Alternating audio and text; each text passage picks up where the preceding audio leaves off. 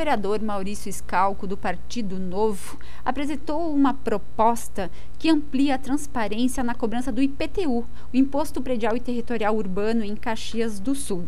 O projeto passou em primeira discussão nesta terça-feira na sessão ordinária e voltará para a segunda discussão e votação final. A ideia é que seja cada vez mais detalhado os uh, itens que envolvem o IPTU, para que, para que o cidadão tenha esse conhecimento. Uh, a proposta ainda precisa passar em segunda discussão e, se for aprovada, necessita da sanção do Poder Executivo para valer na cidade de Caxias do Sul. Da assessoria de comunicação da Câmara de Vereadores de Caxias do Sul, repórter Vânia Marta Espeiurim.